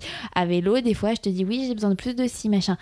Mais jamais, jamais, je te demande des conseils sur mon lactique, sur mon fractionné, sur ma VMA, sur ma digestion, sur comment prendre quoi, comment boire quand. Bon, les gars, ne faites Voilà. plus ça. Donc Elle m'a voilà. fait les gros yeux. Non, euh, bon, il faut éviter, bien sûr, de se prendre pour un Non, coach. Dis alors le mec que qui on m'a n'est pas encore donné des conseils aujourd'hui. Non, si Qu'est-ce que je t'ai dit On ne t'a pas bu assez. hein. Ah oui, non, mais ça, hein, tu te fous de moi, hein, mais elle Mais ne boit jamais à vélo. Mais et alors, c'est mon Mais quoi, et alors C'est Mais non, c'est pas bon. Euh, bref, non, bon, il faut éviter que ce soit dans n'importe dans les deux sens d'ailleurs C'est- tu de proposer presque 10 des, des conseils euh, comme ça euh, qui peuvent paraître Surtout que. en plus franchement, assez simples. Euh, cela dit, Parce que la plupart du temps, on les... le pire, c'est ce qui m'énerve le plus quand tu fais ça, c'est que je le sais oui, j'ai pas besoin. mais tu ne le fais pas. Bref, cela dit, ne prenez pas ça comme une critique ou autre. Ça part toujours d'un bon sentiment, ok? Sujet clos. Oui, voilà, passons à la question suivante. Arrêtez de faire le coach pour votre meuf, s'il vous plaît. Euh, question suivante de Chloé FRD. FRRD. Êtes-vous motivé en même temps ou y a-t-il des fois sans motivation? Mathieu, il est jamais motivé. C'est pas vrai. Alors là, non, alors, je rigole, je mais rigole. ça- c'est une super bonne question parce que question. euh, justement, euh, enfin comme vous, comme vous avez pu euh, l'expérimenter, euh, vous faites de la course à pied ou, ou du triathlon ou autre. Il y, a des, il y a des fois, on se lève, ben, on a un peu la flemme, à vrai dire, quand le, Souvent. le, le- le réveil sonne à, j'en sais rien, à 6 heures et qu'il faut aller mettre le cul sur le vélo ou qu'il faut aller euh, faire une heure, une heure de course à pied, et ben, et ben on n'est pas motivé. Et nous, la bien. force que l'on a, ce qui est une chance, je pense, de faire, de partager cette passion à deux, c'est que ben, quand il y en a un qui est pas forcément motivé, et bien l'autre prend le relais. Je sais pas si on, si on se dit que voilà demain on doit mettre le réveil à 7 heures euh, parce qu'il faut aller euh, courir. Mhm. Si moi euh, bah, j'ai un peu la flemme, etc. Bah, toi tu vas, tu vas me mettre un petit coup de pied au cul de Oui. façon imagée. Euh, et on va quand même y aller. Et on sait que voilà, on sait qu'il y a l'autre personne qui est là et qui va y aller. Du coup, ça nous tire forcément euh, vers le haut et ça nous pousse à, à y aller. Oui, après, après, je trouve qu'on est plutôt équitable en termes de, de motivation, puisque je crois pas que. euh, Non, oui, c'est pas quelque chose qui arrive souvent. Cela Bah, dit, il y, a eu un, il y a eu quand même une évolution, je trouve, au fil de, des, des- des années là, et des mois. Je me, moi, je me rappelle très très bien à l'époque où on faisait bah, que de la course à pied. Euh, moi, j'avais vraiment du mal à me lever le matin. Euh, je me rappelle euh, des étés où on devait quand même courir Oui. et faire un peu du long. Toi, tu étais au taquet. euh, moi, j'avais vraiment la flemme. Tu devais me tirer du lit pour, pour qu'on aille courir. Alors que, on va dire que dernièrement, Bah. c'est plutôt le contraire. Euh, moi, Bah, j'arrive plus à me lever le matin. En euh, non mais je suis désolée, par contre en hiver, et ça c'est vrai, j'ai vraiment du mal à me lever le matin, surtout quand je vois qu'il fait noir dehors et que tu me dis bon bah, on va se préparer pour Bah, le vélo, et j'ai envie de te dire mais il fait nuit, pourquoi tu veux que j'aille me préparer? C'est pour ça, non mais par contre en hiver j'ai vraiment la flemme et j'ai pas très, beaucoup de motivation à m'entraîner Parce que euh, les objectifs en plus sont matin. très très loin. Voilà, très ils sont hyper lointains. Alors que par exemple l'été j'ai pas de problème à me lever très tôt euh, pour aller courir, faire du vélo. Euh, après, c'est vrai que c'est moi qui suis la plus motivée en termes de contenu de séance, à te proposer des choses euh, lourdes et à te t'emmener au bout de la séance quand elle est longue et lourde. Voilà. Mais euh, je trouve qu'on a plutôt un bon équilibre maintenant. Avant, c'est vrai que c'était plutôt. Moi, j'avais la sensation, la sensation pardon, que c'était plus moi qui te poussais euh, sur les fractionnés, euh, sur les contenus de séance, ou même des fois, toi, quand tu préparais euh, un marathon et que tu voulais pas faire des séances et que je te disais, si, il faut que tu fasses ça, machin, machin, tu n'étais pas très motivé. Mm. Mais Ça dépend, après, ça dépend aussi un peu dépend. des sports. Par exemple, moi, à vélo, j'aurais beaucoup, plus- j'ai beaucoup plus tendance à faire des, des entre guillemets des séances, faire des choses un peu, voilà, un peu différentes, faire du travail un peu spécifique. Alors que toi, à vélo, euh, on va dire que toi, c'est, toi, c'est, tu prends ton vélo et tu veux, euh, ouais, tu veux aller faire des kilomètres. Et on va dire, euh, bah, voir du basta. paysage. Des fois, tu vas faire un peu plus d'intensité que, que d'autres fois. Mais euh, grosso modo, c'est ça. Alors que moi, j'ai quand même des, Oui. des entraînements structurés que j'aime mettre en place et que j'aime exécuter. Après, alors, Aurore la marmotte. Comment faites-vous pour vous voir? Nous n'avons pas le même niveau et on ne se voit plus. Ah, ça, je pense qu'on l'a un peu traité précédemment. Complètement. On a- Après, je pense que ce qu'on n'a pas traité, c'est euh, plus la blessure, tu sais. Ah oui. Le cas de la Euh, blessure. Alors, c'est vrai que. euh, Bah, en fait, le cas de la blessure, ça nous, bah, ça nous rappelle euh, et ça nous ramène au, au cas où euh, il y en a un des deux qui fait beaucoup de sport et l'autre euh, n'en fait pas. Et ça, c'est compliqué. Euh, Parce que récemment, la, la blessure la plus récente qui a été la plus handicapante dans notre couple, puisque toi, tu as eu des bobos, mais globalement, grâce au triathlon, tu peux toujours, en fait, pratiquer. On peut toujours pratiquer du sport ensemble, que ce soit la natation ou autre. Euh, la blessure, moi, la plus marquante qui me fait me souvenir de ça, c'était plutôt quand moi j'avais ma fracture de fatigue et que clairement c'était devenu euh, source de tension en fait, puisque, Ouais. puisque euh, moi je ne pouvais rien faire. Et si je pouvais faire, il fallait vraiment que tu m'aides beaucoup, puisqu'il fallait que tu m'emmènes, que tu m'aides avec mes béquilles. Enfin, c'est devenu euh, enfin, très compliqué. puis tu faisais- enfin, Et j'étais pendant très longtemps, frustrée. tu ne pouvais rien faire et c'était ouais, très très très frustrant pour toi.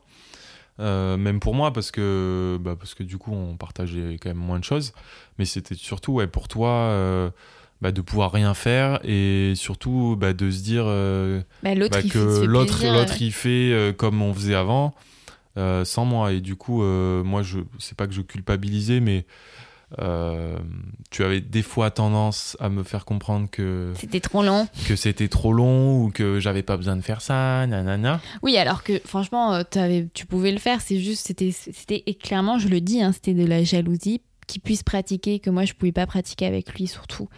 Et clairement, les blessures, je pense, c'est là où il y a le plus de tension parce que forcément, on ne se voit pas et l'un pratique, l'autre ne pratique pas. Euh, mais par exemple, là, en ce moment, t'es blessé, euh, t'es blessé en course à pied. Et moi, personnellement, j'ai choisi de faire plus de vélo pour qu'on soit ensemble au lieu d'aller courir. Euh, voilà, donc ça va oui ça va on équilibre comme ça et c'est actuellement. d'ailleurs très très bien c'est un truc qui est super cool avec le triathlon c'est que en général à moins d'une grosse blessure une Bah, fracture etc euh, Si tu te on fractures peut les bras. quasiment toujours faire quelque chose oui, Oui. bah si tu te fractures les bras euh, oui bon Euh, tu peux faire du home trainer C'est vrai, Mhm. tu peux faire du home trainer. sans les mains D'ailleurs, tu, tu Euh, voilà, bref, c'est pour dire qu'on peut quasiment toujours faire au moins un des trois sports. Donc ça, c'est assez pratique avec le, le triathlon. Ouais. Voilà. Ensuite,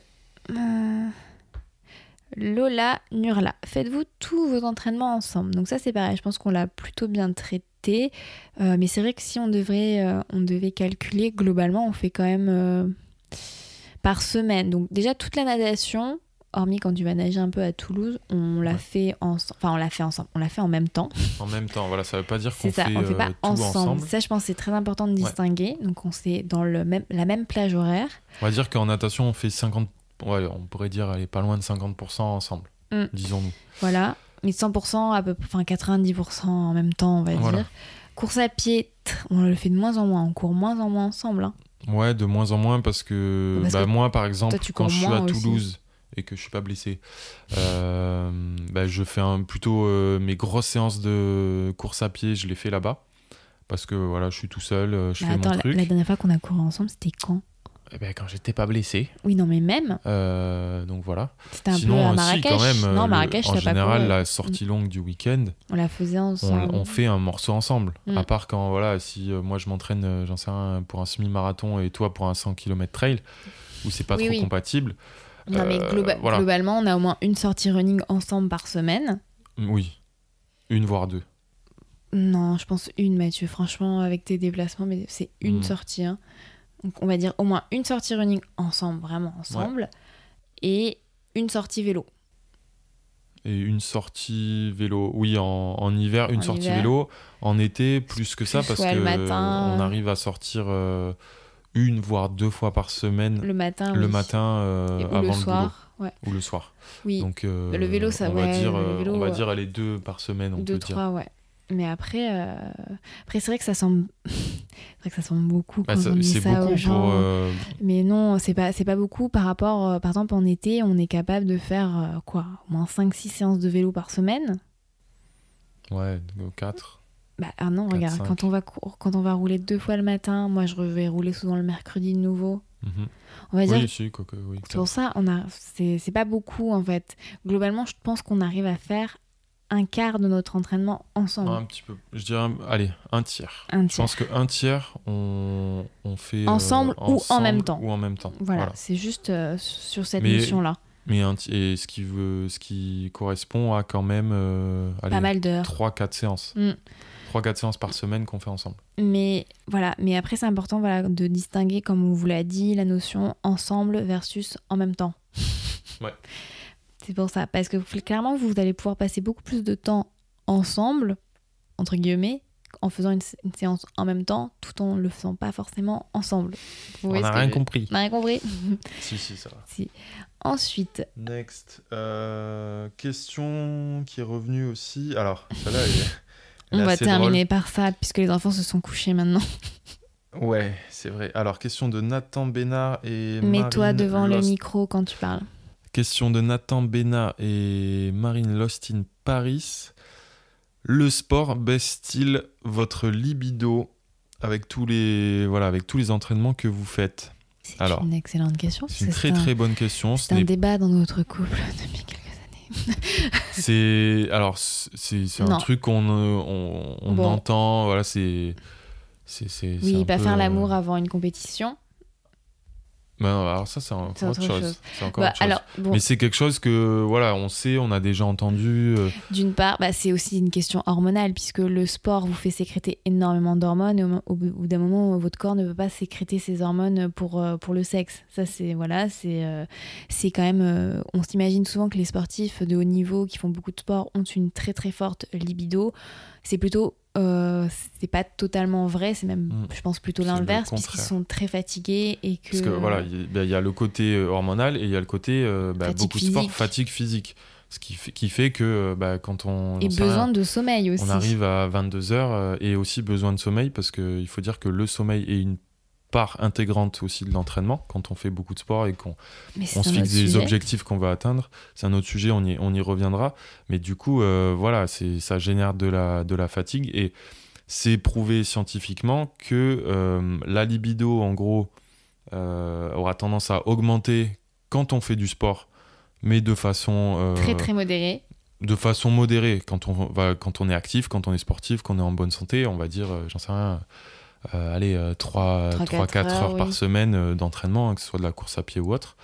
Euh, par contre, au-delà de, euh, au-delà de 10 heures d'entraînement, eh ben, c'est plutôt, le, c'est plutôt le contraire qui va se passer. Alors comment ça se passe? Bah on fait pas.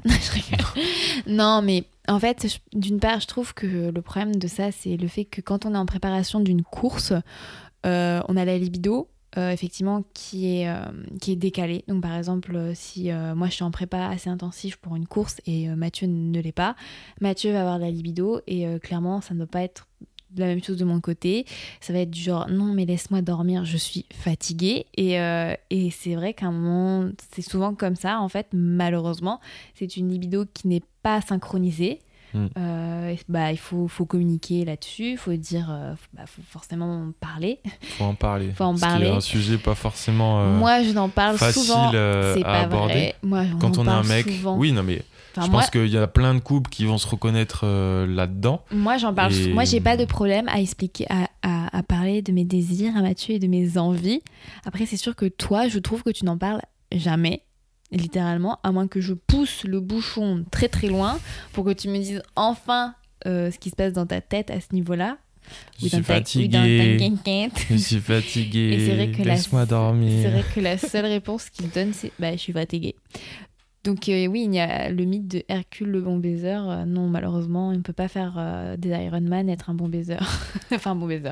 Quelqu'un qui a envie de faire l'amour.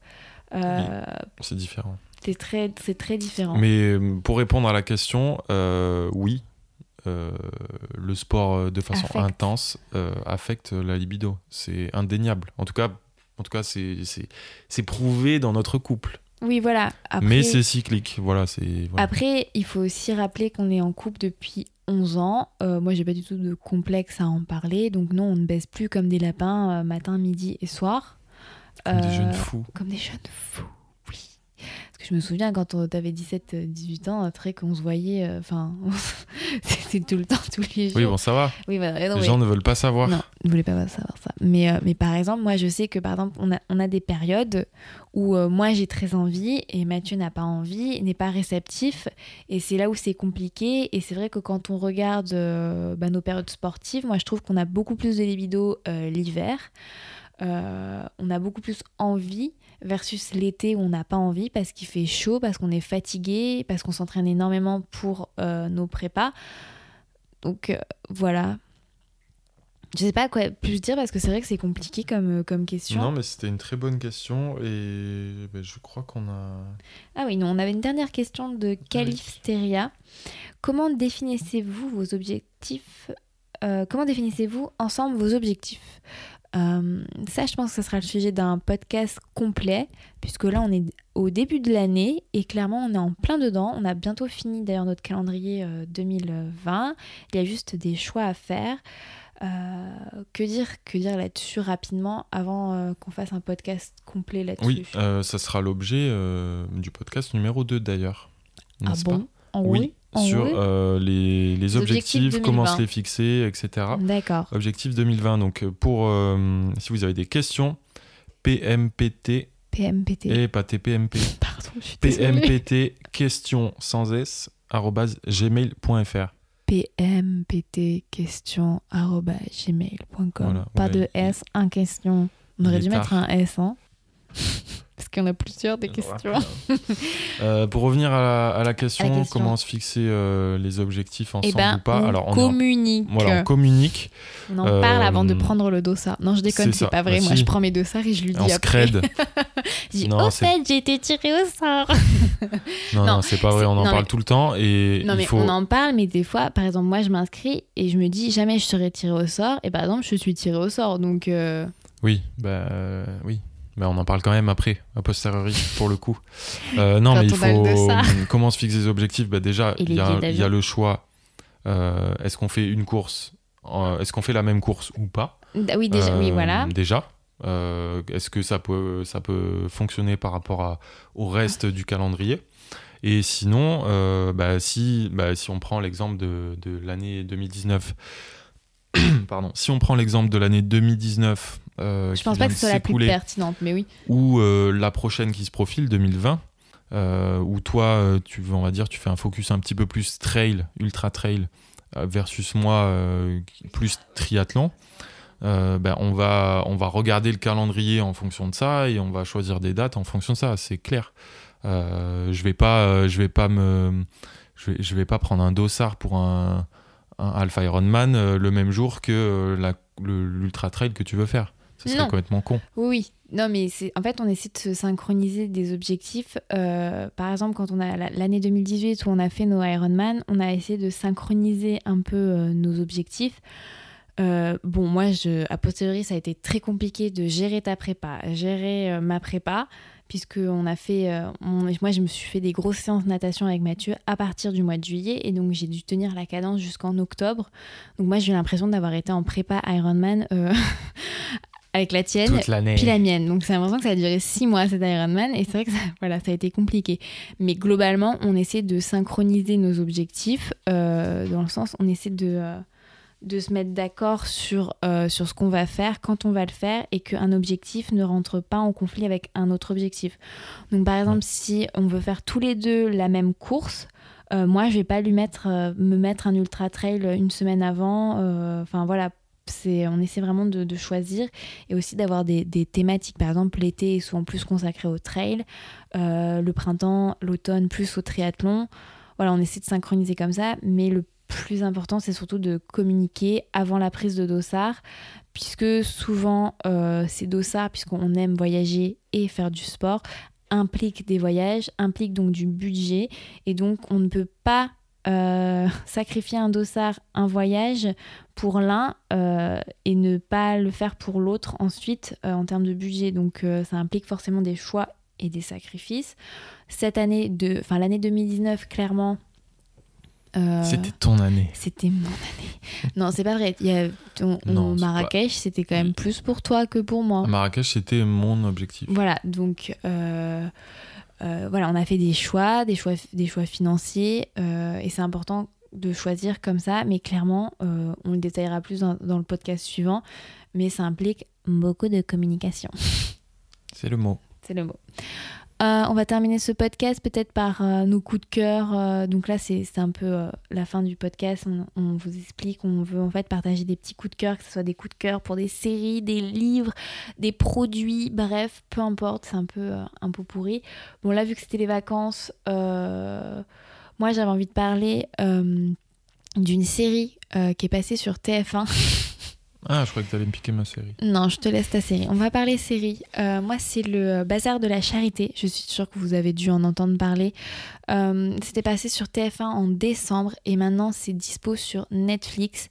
Donc moi, c'est un, énorme coup de cœur euh, puisque je suis tombée dessus un peu par hasard sur TF1. Donc c'est l'histoire d'un d'un bazar, euh, un bazar euh, qui, est, qui est organisé euh, pour des associations. C'est quoi C'est dans le fin du 19e, j'imagine, en termes d'époque. Parce qu'en plus, je suis bête, mais c'est vraiment, vraiment arrivé, en fait, cet incendie à Paris. C'est historique, puisque j'ai regardé le reportage juste après le premier épisode. Et je trouve ça génial parce que on voit des femmes fortes, des femmes imposer leur point de vue, euh, se rebeller un peu contre la bourgeoisie, l'ordre établi. C'est français, c'est extrêmement bien joué. C'est très très rare, je trouve, d'avoir une série française euh, plutôt bien jouée. Tu l'as regardé d'ailleurs un peu avec moi. Oui, oui, j'aime bien. C'est voilà, c'est pas, c'est assez féminin, c'est vrai, puisqu'il y a des histoires d'amour. On voit aussi un peu euh, tout ce qui est un peu violence au sein du foyer donc euh, il y a aussi un, enfin, je veux dire une sensibilisation euh, là-dessus aussi. Euh, enfin franchement, c'est une très très belle série. Il n'y a, a, que 8 épisodes, je m'attendais à 10 d'ailleurs quand on a regardé la fin avec Mathieu. Voilà, mais euh, c'est une série que vraiment que je vous, recommande à voir. Euh, bon, c'est pas si léger que ça, mais euh, c'est super intéressant. Et je ne sais pas s'il y aura une, suite ou pas, parce que c'est quand même, même si c'est basé sur des faits réels, donc cet incendie qui a, eu, qui a, eu, lieu à Paris, la suite est totalement romancée. Hein. donc j'imagine peut-être une saison 2, mais en tous les cas, cette saison 1 était vraiment géniale. Voilà, dispose sur Netflix. Et toi, donc ta série Et mon, mon, coup de cœur qui est le nôtre, hein, tous les deux. Euh, non, c'est pas. Enfin. Si. Non, j'ai bien accroché. Au début, j'avais pas accroché, donc, mais, euh, mais ah, j'ai adoré. C'est la série The Witcher. Ah, je crois... mais excuse-moi, je croyais... Mais attends, je, croyais... Que... je croyais que tu allais parler de Tchernobyl. Ah, Tchernobyl, c'est aussi un coup de cœur. Deuxième coup de cœur. Euh, bon, bref, je reviens sur The Witcher, qui est une série qui m'a été conseillée par mon frère mon petit frère. Euh, qui n'est pas petit du tout, hein, qui fait ta taille, je te signale. Il est plus grand que moi. plus grand que toi. Au tout début, j'avais eu, j'ai eu du mal à accrocher, mais euh, finalement. Euh, il y a un beau gosse. Il y a un beau gosse. Ouais, il y a un beau gosse qui défonce tout. il s'appelle Gerard. Of Rivera. bon, c'est pas ouf en français parce que ça ferait Gérard de la Rivière. Non mais, non mais Donc, globalement. c'est pas terrible, ok. Mais in English, it's fine. Tous les prénoms, tous les prénoms de cette série sont pourris. Jennifer. Jennifer. Jennifer. Jennifer. Bon, bref. Euh, non, c'est une série euh, plutôt euh, aventure. La science-fiction, Science-fiction. On va dire. Chevaleresque. mais voilà, c'est. Moyenâgeuse. Ouais, c'est hyper cool. Un peu, un peu style Game of Thrones. Exactement. Dans, On va dire dans. Mais il me semble que The Witcher, c'était un jeu vidéo aussi. C'est un jeu vidéo et mon frère connaissait du jeu vidéo qu'il adorait. Euh, voilà, bref, c'est une super bonne série. Et pour revenir à deuxième coup de cœur, Tchernobyl. Ah non, mais Mathieu, on avait dit qu'un coup de cœur là. Ah bon? Mais j'en avais trois. Ah bon. Bon, Tchernobyl, euh, C'est super, super exceptionnel, série, qui euh. est une série euh, de 6 épisodes seulement. C'est une- alors c'est mini-série, donc c'est terminé. C'est six Ouais. épisodes, point barre. Point Contrairement au Bazar de la Charité, où je pense qu'il y en aura une autre, et euh, The Witcher. Donc je suis allée me renseigner sur Twitter. La saison 2 arrivera que Dans en les clous. 2021. Oula. Voilà, voilà. Bon. Euh, Tchernobyl, euh, super série parce que Basé Parce sur qu'elle de est- faits réels. c'est sur les faits réels, les- les- la vraie catastrophe de, de Tchernobyl. On revient sur, euh, Sur bah, ce qui s'est sur, passé. ce qui s'est passé réellement. Heure par Alors, heure. Heure par heure. Enfin, seconde par seconde, limite. Ouais.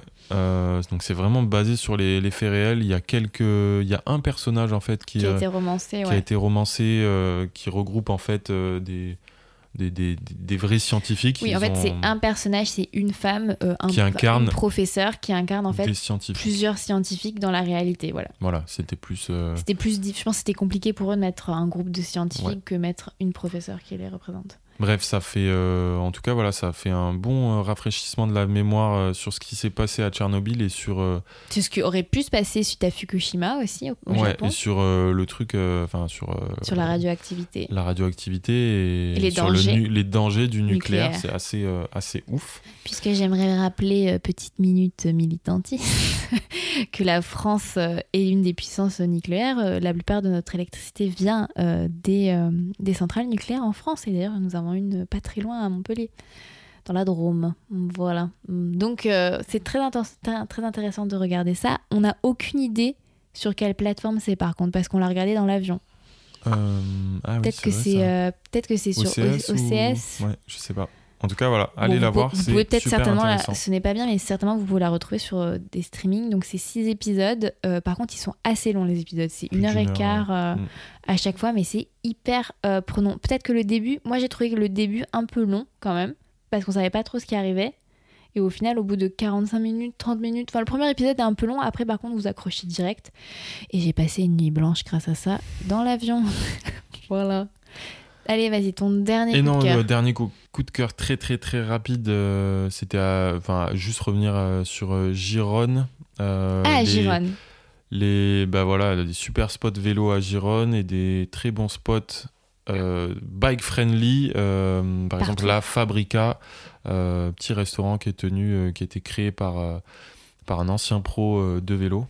La déco est magnifique, les plats aussi, bien, très parfait euh, pour bruncher. animal friendly aussi. Ouais, on a mangé euh, pipa à nos pieds.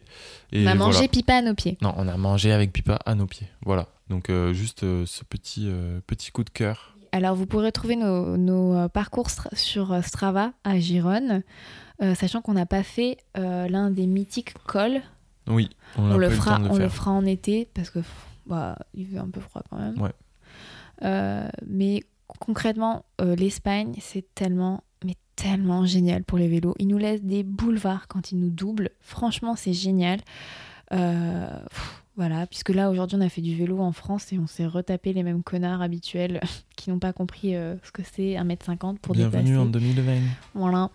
Euh, voilà, donc Gironne, très bon spot pour faire du vélo et, et se faire plaisir. Voilà. C'est la fin de cet épisode. Euh, petit rappel de- d'envoyer vos questions, que ce soit sur le prochain thème ou sur d'autres thèmes, comme vous l'expliquez. Ça peut être euh, sur votre entraînement, sur vos objectifs, sur votre nutrition. Peu importe, allez-y. Euh, juste effectivement, le prochain thème, on a dit que c'était les objectifs de 2020. Comment choisir ces objectifs? Comment choisir ses objectifs quand on est en couple, comment ça se passe en termes d'organisation? Donc allez-y, envoyez vos questions. Vas-y Mathieu, donne-moi l'adresse. PMPT question sans s gmail.com pmpt question gmail.com Youpi tralala, voilà. on allez. vous remercie et on vous dit à très vite et excusez-nous pour euh, bah, ce premier épisode peut-être un petit peu brouillon Oui, on va s'améliorer avec le on va temps s'améliorer. Mais après, c'est un épisode, je pense, important. On avait beaucoup de choses à dire, euh, puisque c'est, je crois, une thématique qui a été très demandée euh, Ouais. sur Instagram. Euh, donc voilà, n'hésitez pas à quand même nous laisser 5 étoiles sur euh, votre plateforme, euh, sur la plateforme euh, de podcast euh, Apple. que vous utilisez, que vous Voilà. utilisez, euh, à vous abonner, euh, que ce soit via Spotify, euh, Deezer, euh, Apple Podcast, etc., etc. etc. On n'est pas très rodé.